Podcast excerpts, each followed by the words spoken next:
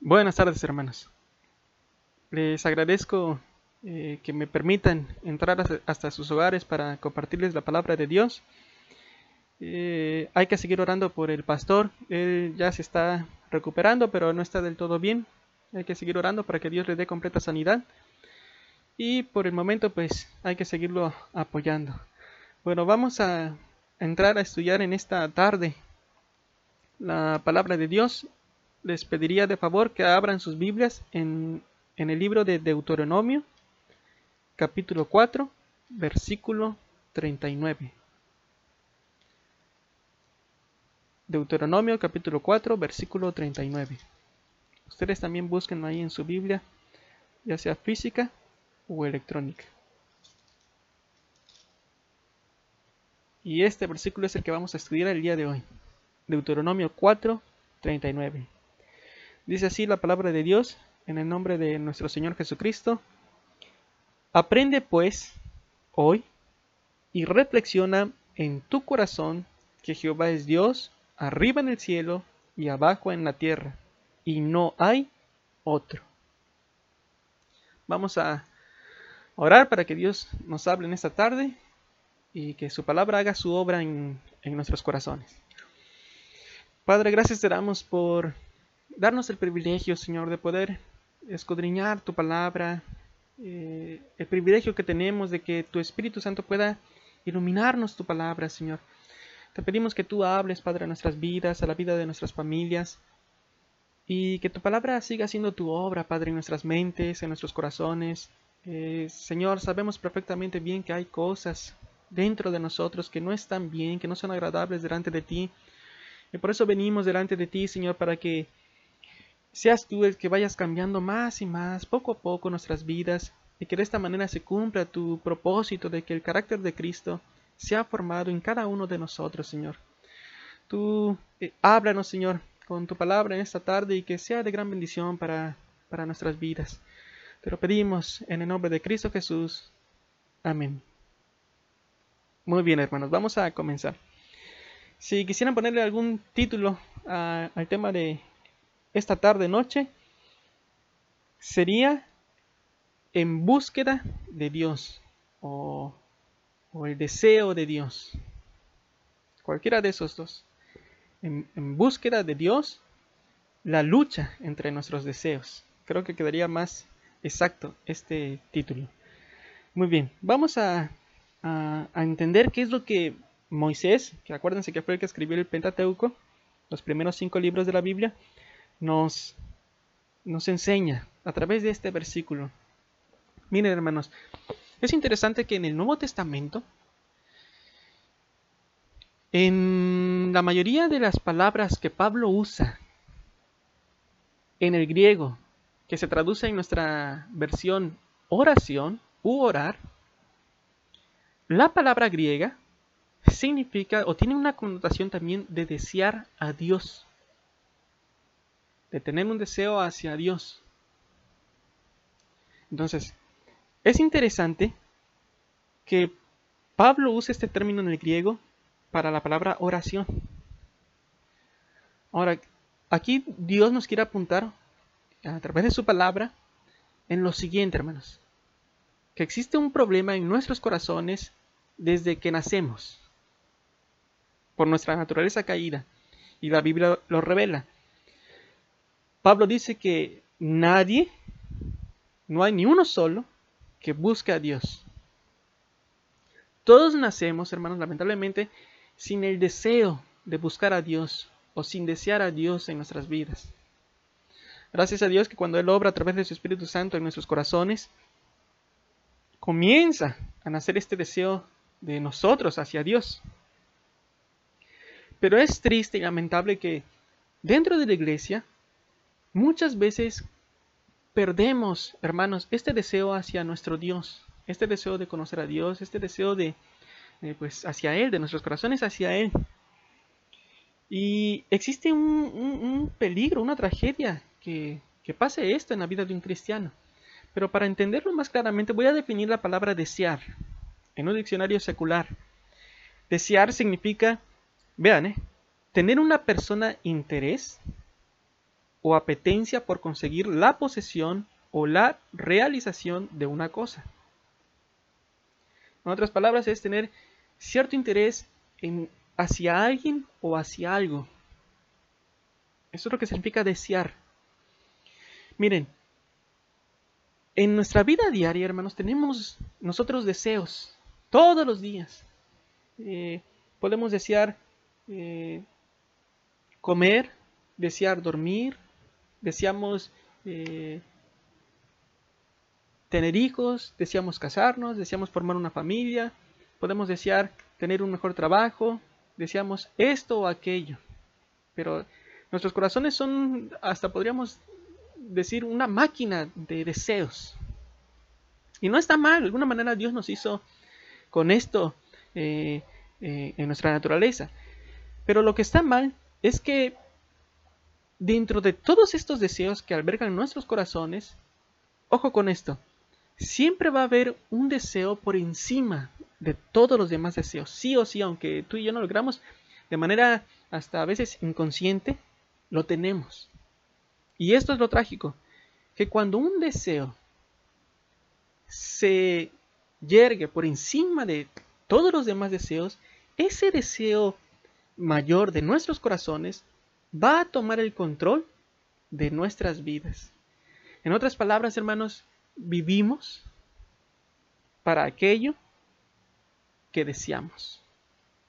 Todas nuestras acciones, todas nuestras decisiones van a estar siendo tomadas de acuerdo a este deseo que tengamos en nuestros corazones, a este deseo mayor. Y lo trágico, hermanos, es de que nos convertimos en lo que deseamos. Es decir, si yo deseo tener más dinero, me voy a convertir en un avaro. Si yo deseo, comienzo a, desear como, hombre a, las mujeres, me voy a convertir en una persona lujuriosa. Claro que si yo deseo a Dios por encima de todas las demás cosas, me voy a convertir en una persona santa, una persona pura, íntegra. Entonces se dan cuenta de que sin a veces percatarnos de esto, estamos deseando cosas y a la vez estamos viviendo para ese deseo y a la vez nos estamos convirtiendo en lo que deseamos. Y esto es lo peligroso, hermanos. Por ejemplo, ahorita podemos desear nosotros ya estar, eh, salir de esta cuarentena, ya volver a, desear a, tener una vida normal como la de antes. Podemos estar deseando esto o aquello. Y muchas veces estos deseos no están mal en sí mismos, pero se vuelven pecaminosos cuando estos deseos están por encima de mi deseo a Dios.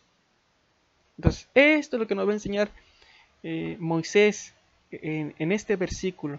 La pregunta que Dios nos va a hacer, o que nos hacemos nosotros y le hacemos a Dios, perdón, mejor dicho, es, ¿qué hacemos para que mi mayor deseo sea Dios por encima de mis demás deseos. Que lo que gobierne mi corazón sea siempre el deseo hacia Dios. Porque el problema es, hermanos, que muchas veces, miren, y tenemos que ser sinceros en esta parte, reconocerlo, hermanos. Incluso a mí me ha pasado, de que muchas veces oramos, pero sin desear orar, sin desear estar en la presencia de Dios. Muchas veces eh, nos congregábamos, pero sin desear hacerlo, simplemente porque como ya se me hizo rutina o una costumbre, pues yo ya iba y me congregaba. Muchas veces incluso servimos a Dios para los que servimos en algún área eh, dentro de la iglesia y lo hacemos sin desear servir a nuestro Dios, simplemente ya lo hacemos porque pues ya estamos dentro, ya no podemos salirnos.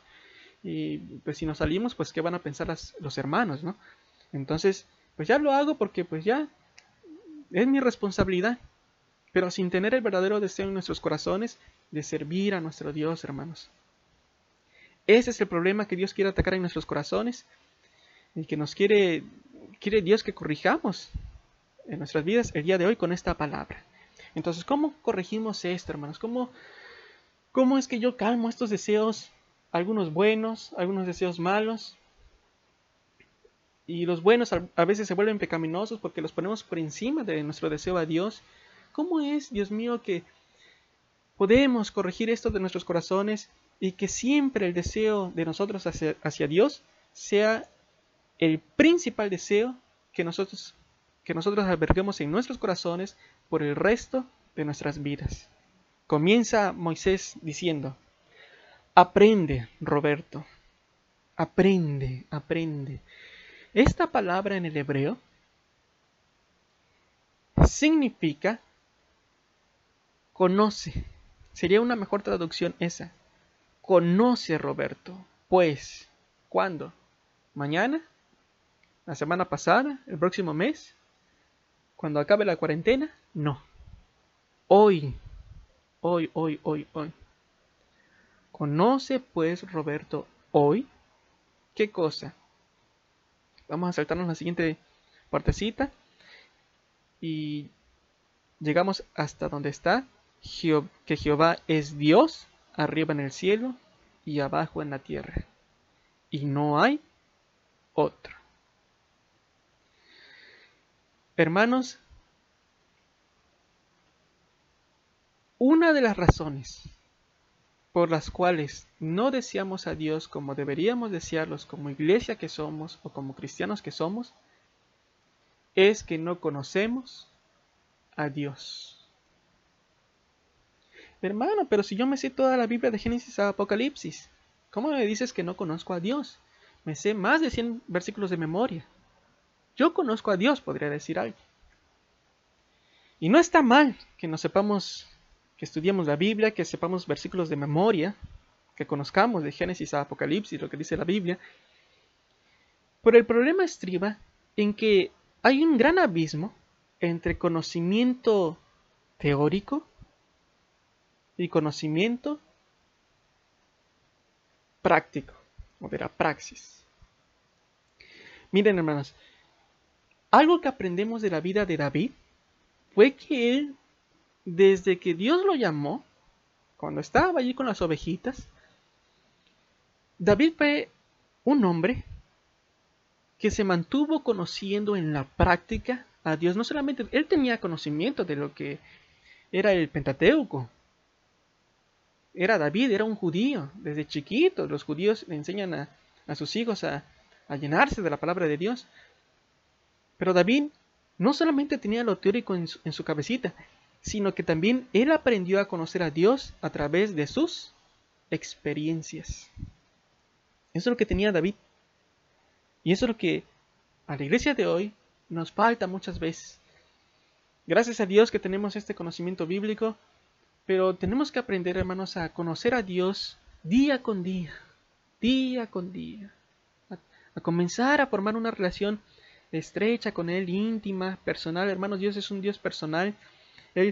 Dios quiere revelarse a, nuestras vidas de maneras eh, tanto naturales como, como sobrenaturales. Pero muchas veces esto no pasa porque no estamos dispuestos a pagar el precio por ir a conocerle.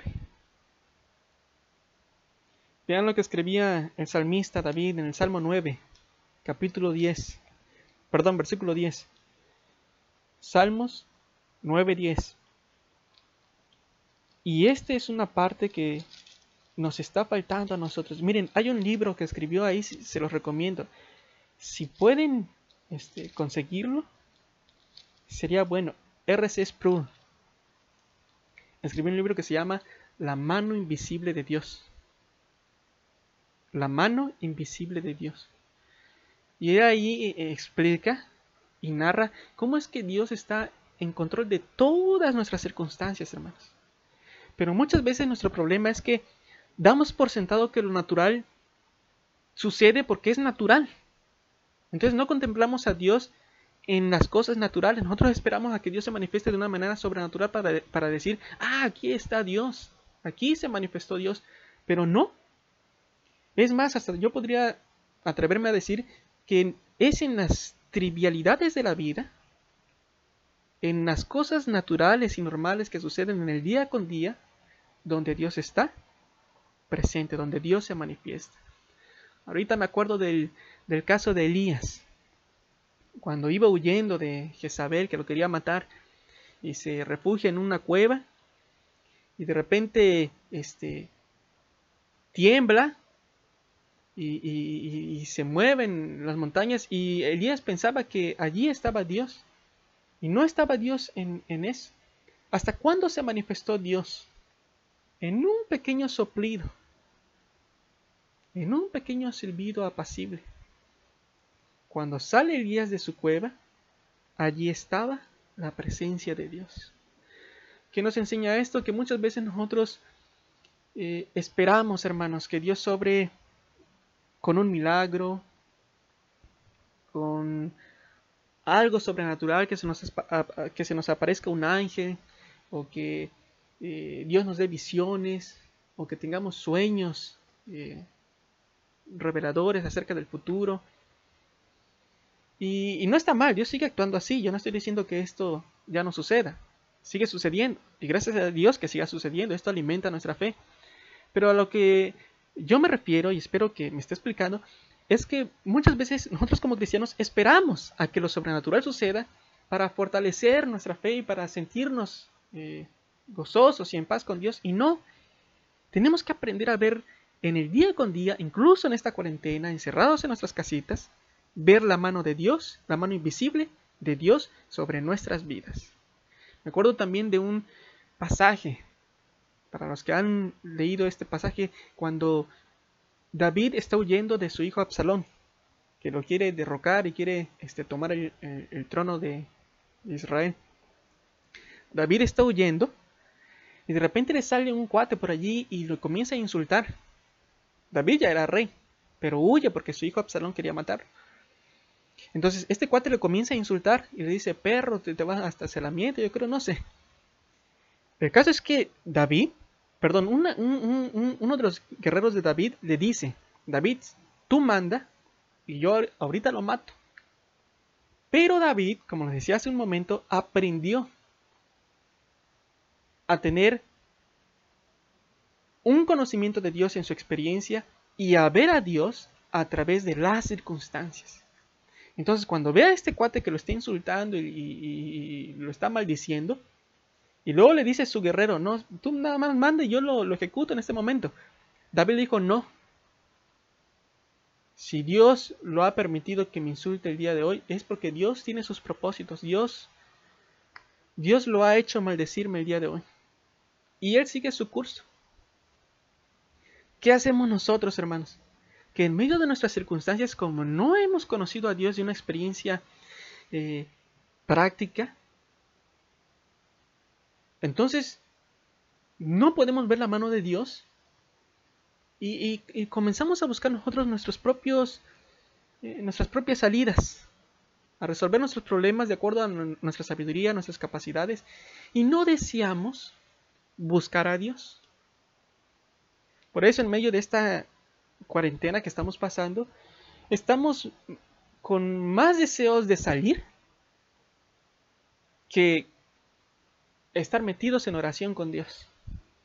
Estamos con más deseos de pues, ver Netflix, eh, estar en nuestras redes sociales mm, y tantas otras cosas que meternos a buscar a Dios para buscar o entender qué es lo que Él está haciendo con las circunstancias. Y es lo que decía el salmista en el capítulo 9, versículo 10. Dice, en ti confiarán. Ojo, no toda la iglesia, no todos los cristianos, aunque son hijos de Dios, lamentablemente no todos tenemos confianza en Dios. ¿Quiénes únicamente van a poder confiar en Dios? Los que conocen su nombre. Por cuanto en ti, oh Jehová, no desamparaste, por cuanto tú, perdón, oh Jehová, no desamparaste a los que te buscaron. Es decir, en cada una de las experiencias pasadas, Dios siempre estuvo con aquellos que le conocían de una manera íntima. No solamente de, conocimiento teórico, sino de una manera en la vida práctica, en el día con día, Dios estaba con ellos. Por eso, hermanos, es una de las razones por las cuales no deseamos a Dios es que como no tenemos estas experiencias con Dios en nuestro día con día, en, medio de las circunstancias, sean buenas o sean malas, Es como que, miren, si yo les dijera ahorita, miren, tengo un, un, una naranja. Estoy comiendo esta naranja. Eh, si yo les preguntara, ¿está ácida o dulce? Pues ustedes me contestarían, pues no sabemos, Roberto. Tú te la estás comiendo. Dame a probarla y ya te puedo decir. Ah, lo mismo en este sentido espiritual. De que muchas veces no deseamos a Dios porque ni siquiera lo hemos probado, no hemos conocido esta experiencia de estar a su lado, de ver cómo se manifiesta nuestras vidas. Y por eso nos aburrimos de leer la palabra de Dios, nos aburrimos de orar, nos aburrimos de congregarnos, nos aburrimos de los devocionales, nos aburrimos de, nuestros mismos hermanos en Cristo. ¿Por qué? Porque no he encontrado este deleite o este sabor que, que, que me deleita de conocer a Dios en mi vida íntima, en mi vida personal, en mi vida práctica de mi día con día. Entonces, este es un llamado, hermanos de Dios, para nosotros como iglesia, de que nos dice Dios, Roberto, hijos míos, conózcanme, comiencen a conocerme en, en, su vida diaria. Yo quiero manifestarme a sus vidas, yo quiero revelarme a ustedes. Y esto comienza a ser un proceso cíclico. Mientras yo más me revele a ustedes y mientras ustedes más me conozcan, más me van a desear. Por eso vemos este deseo de David en su corazón por Dios. Por esto vemos el deseo de Pablo en su corazón por Dios. Porque eran hombres, no solamente ellos, sino todos los siervos de Dios que Dios usó en su palabra, eran hombres que conocían de una experiencia, por experiencia propia, a Dios. No solamente de manera teórica, sino por experiencia propia. Luego dice Moisés, como segundo punto, en Deuteronomio 4:39, nuestro versículo que estamos estudiando, no solamente conoce, pues hoy, hoy, hoy, hoy, acuérdense, no lo dejemos esto para mañana, incluso en esta noche. Podemos meternos con Dios y decirle, Dios mío, quiero conocerte de maneras que no te he conocido, Señor. Quiero comenzar a entregar mi vida para ti, quiero comenzar a, caminar más cerca de ti, para, para que tú te reveles a mi vida, Señor. Dice Moisés, y reflexiona en tu corazón, igual que Jehová es Dios arriba en el cielo y abajo en la tierra, y no hay otro. Esta palabra reflexiona en el original hebreo significa volverse o retirarse. Interesante. Vean lo que nos está diciendo Dios, hermanos. Dios nos dice, Roberto, comienza a meditar en tu vida. Comienza a analizar todos, si es posible, todos los deseos que alberga tu corazón. ¿Qué deseas eh, en, tu corazón? Si deseas eh, dinero, si deseas eh, comer como gula, comer y comer y comer, si deseas tener una mejor casa, si deseas formar una familia, si deseas tener hijos, si deseas eh, tener o, vivir de manera pecaminosa con los placeres sexuales. Fíjate en cada uno de estos deseos que hay en tu corazón. Enfréntate a ellos, Roberto. Y luego como que si Dios nos dijera, ahora piensa en qué han hecho estos deseos en tu vida. Cuando tú los has buscado, ¿qué han producido en tu vida estos deseos? Y si meditamos, hermanos, y si somos sinceros con nosotros mismos, nos vamos a percatar de que cada vez que vivimos tras estos deseos, tras la búsqueda de estos deseos, nos vamos a dar cuenta que estos deseos únicamente en lugar de haber ordenado nuestros corazones, los desordenaron. Pudieron haber ordenado nuestro exterior. A lo mejor ya conseguí una casa que tanto deseaba, a lo mejor ya conseguí este trabajo que tanto deseaba, a lo mejor ya conseguía a esta mujer que tanto deseaba. Pero a costa de qué, Roberto? ¿Qué fue lo que hizo ese deseo que, que no era el deseo por mí en ti? Y nos vamos a dar cuenta que todos los deseos, hermanos, cualquier otro deseo que no sea el deseo de Dios, nos va a terminar corrompiendo, destruyendo nuestras vidas, la vida de nuestras familias. Miren, eh, no les recomiendo que vean esta película. No sé cuántos los haya, cuántos de ustedes vieron esta película de La última tentación de Cristo. Fue hecha por un ruso, un director ruso. Viejísima ya la película, una película larga, como 3-4 horas dura. La última tentación de Cristo. En esta película, este director puso, algunos piensan que la última tentación de Cristo fue una tentación sexual. No. En esta película, lo que quiere transmitir el director es de que Satanás tentó por última vez a Cristo. Esto no es bíblico, pero quiero eh, notarlo para que nos demos cuenta de, de algo. Satanás le presenta una tentación a Cristo y le dice, mira Cristo, tú puedes casarte, puedes tener tus hijos, puedes tener una familia. Deja a un lado la cruz, vive una vida normal como todos. Tú simplemente vive una vida familiar.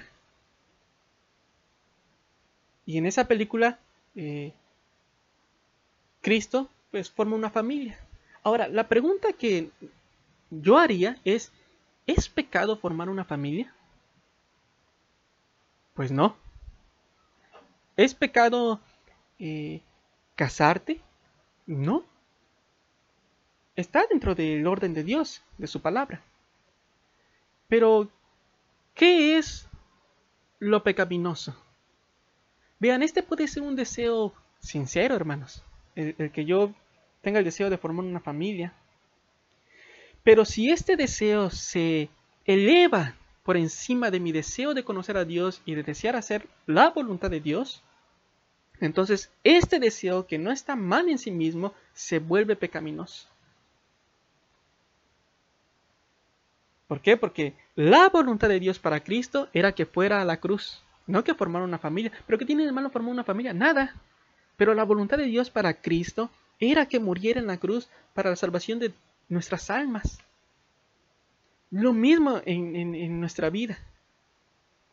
Dios tiene una voluntad para ti, tiene una voluntad para mí y para todos.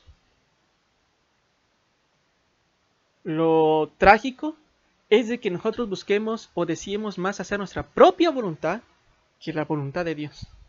He ahí el problema. Vean lo que decía el salmista en el Salmo 73. Salmos capítulo 73. Tenemos que meditar, hermanos, como dice en Deuteronomio. Medita, Roberto, en tu corazón. ¿Qué han hecho estos deseos fuera de mí en tu vida? ¿Cómo te han tratado? ¿En qué te han convertido? ¿A costa de qué los has alcanzado?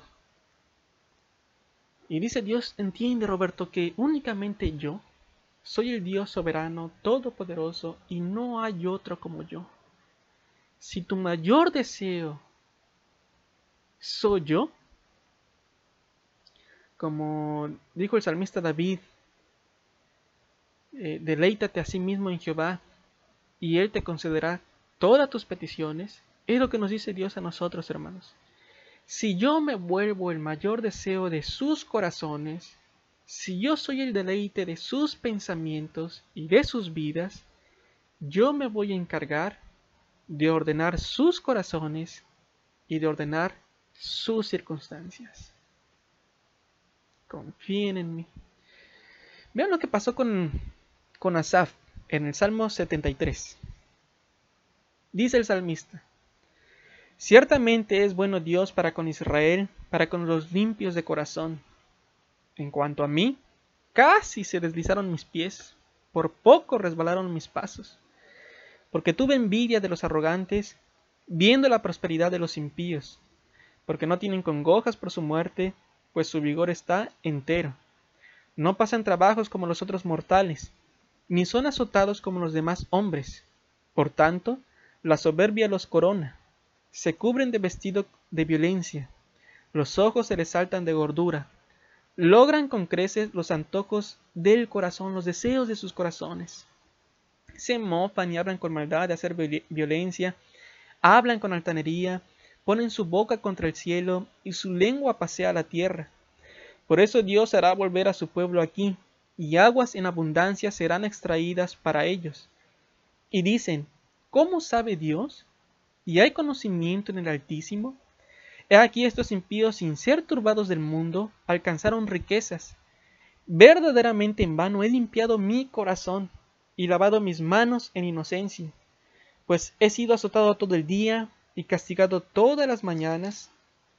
Si dijera yo, hablaré como ellos, he aquí, a la generación de tus hijos engañaría. Cuando pensé para saber esto, fue duro trabajo para mí en su corazón. El, salmista ah, se dolía, pues no podía entenderlo. ¿Qué hizo el salmista? Hasta que entrando en el santuario de Dios, es decir, el salmista tenía en su corazón estos deseos de ser igual a ellos, de buscar lo que ellos buscaban. Y estos deseos en su, su corazón comenzaban como que a alzarse para luchar y alcanzar el trono de su corazón destronar el deseo de Dios de sus corazones y cada uno de estos deseos ponerse en ese trono. Pero fue hasta que entrando en el santuario de Dios, dice el salmista, comprendí el fin de ellos. Vean lo que pasa, hermanos.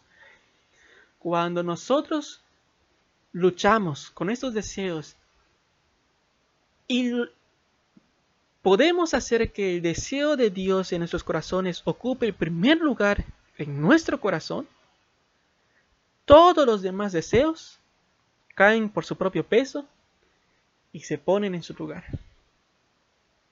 Hasta, dice el salmista, que entrando en el santuario de Dios, es decir, que entrando en la presencia de Dios, que, que comenzando a decir a Dios nuevamente, entendí cuál era el fin de ellos y cuál era el, cuáles eran las consecuencias de todos estos deseos eh, pecaminosos y mundanos, seculares, que había en el corazón de estas personas impías. Entonces entendí cuál era, cuál era el fin de cada uno de estos deseos. Ciertamente los has puesto en deslizaderos, versículo 18, en asolamientos los harás caer. ¿Cómo han sido asolados de repente? Perecieron, se consumieron de terrores. Como sueño del que despierta, así, Señor, cuando despertares, menospreciarás su apariencia. Se llenó de amargura mi alma y en mi corazón sentía punzadas. Vean, cuando comenzamos a desear eh, cualquier otra cosa fuera de Dios, es lo primero que pasa, hermanos. Comenzamos a desesperarnos, comenzamos a angustiarnos, comenzamos a preocuparnos, a vivir afligidos, a vivir ansiosos. ¿Por qué? Porque ya hemos puesto en el trono de nuestro corazón este deseo que no es el deseo de Dios, llámese como se llame. Estos deseos comienzan a, amargarnos nuestra alma. Versículo 22, tan torpe era yo, hasta torpe nos volvemos, que no entendía. Era como una bestia, como un animalito, dice el salmista, delante de ti. Con todo, yo siempre estuve contigo. Es decir, él sentía esta lucha en sus corazones. En su corazón, perdón. Él tenía, estaba albergando estos deseos y sentía como cada uno de estos deseos se quería levantar. Pero dice, con todo yo siempre me mantuve contigo, me tomaste de la mano derecha. Me has guiado según tu consejo y después me recibirás en gloria. Luego pregunta el salmista, ¿a quién tengo yo en los cielos sino a ti?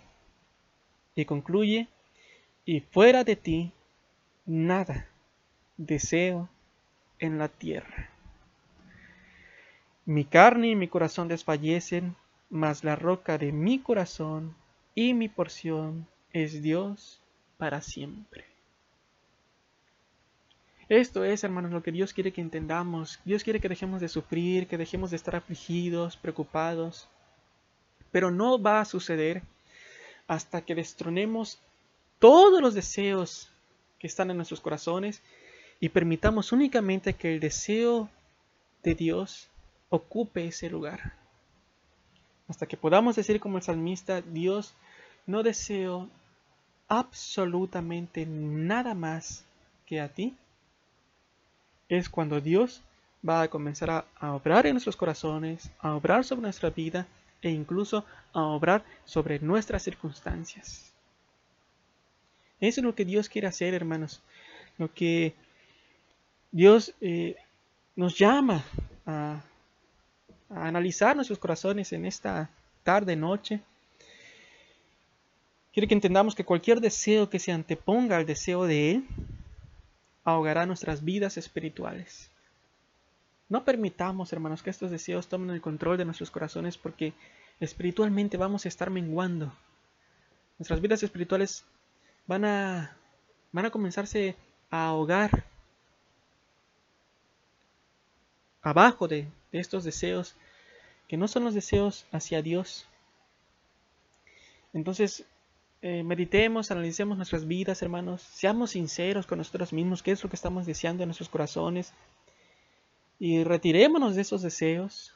Eh, tratemos de volvernos hacia nuestro deseo a Dios y, mantengámonos enfocados fijamente en, Dios, en Cristo, en sus asuntos, para que entonces todas las demás cosas eh, pues, sean ordenadas, se acomoden. Y nosotros podamos como salmista que nuestros corazones estén en paz, hermanos, a pesar de las circunstancias que, estamos pasando, que tengamos gozo, que estemos tranquilos, eh, sin apanarnos, sin desesperarnos, sin estresarnos, y que este deseo de nosotros hacia Dios nos produzca un deleite a tal grado que el Señor se complazca y entonces eh, pueda cumplir o pueda eh, derramar de sus bendiciones sobre nuestras vidas y sobre nuestras familias. Vamos a orar para que Dios nos, nos ayude, hermanos, con, con estas luchas de nuestros deseos en nuestros corazones. Padre, te damos gracias por hablar con tu palabra en nuestras vidas, por de alguna manera hacernos un estudio de lo que hay en nuestros corazones, Señor de los deseos que están albergando nuestros corazones. Padre, te pedimos que nos perdones porque reconocemos que muchas veces hemos permitido que otros deseos tomen el lugar principal en nuestros corazones y hemos nuestro deseo hacia ti lo hemos hecho a un, a un lado, lo hemos puesto en un segundo término y de esta manera hemos dañado nuestras almas, nuestras vidas, nuestras familias. Padre, tú trae convicción de pecado en, en nuestras vidas. Y Señor, no apartes tu gracia y ayúdanos para que nuestro deseo hacia ti vuelva a tomar el control de nuestros corazones y que comencemos nuevamente a, a desearte, Señor, y aún a desearte como nunca antes te hemos deseado en nuestras vidas, y que de esta manera te busquemos, que vivamos para ti, y que entonces nos convirtamos en aquello que deseamos, es decir, que el carácter de Cristo esté siendo formado sobre nuestras vidas. Nos ponemos en tus manos, Señor, tú sigue bendiciendo a tu iglesia y síguenos guiando a pesar de estas circunstancias por las que estamos pasando. Todo esto te lo pedimos, Señor, en el nombre de Cristo Jesús. Amén. Hermanos, me dio gusto saludarlos nuevamente. Eh, síganse cuidando, hermanos. Eh, hay que seguir orando unos por otros. Y hermanos, eh, hay que seguir fervientes en el espíritu. No permitamos que las circunstancias ahoguen nuestro fervor espiritual. Al contrario, que todo lo que estamos viendo sea un aliciente para voltear hacia arriba y esperar con, gozo y con ansia el regreso de nuestro Señor. Amén. Dios los bendiga y, hasta la próxima. Dios los guarde.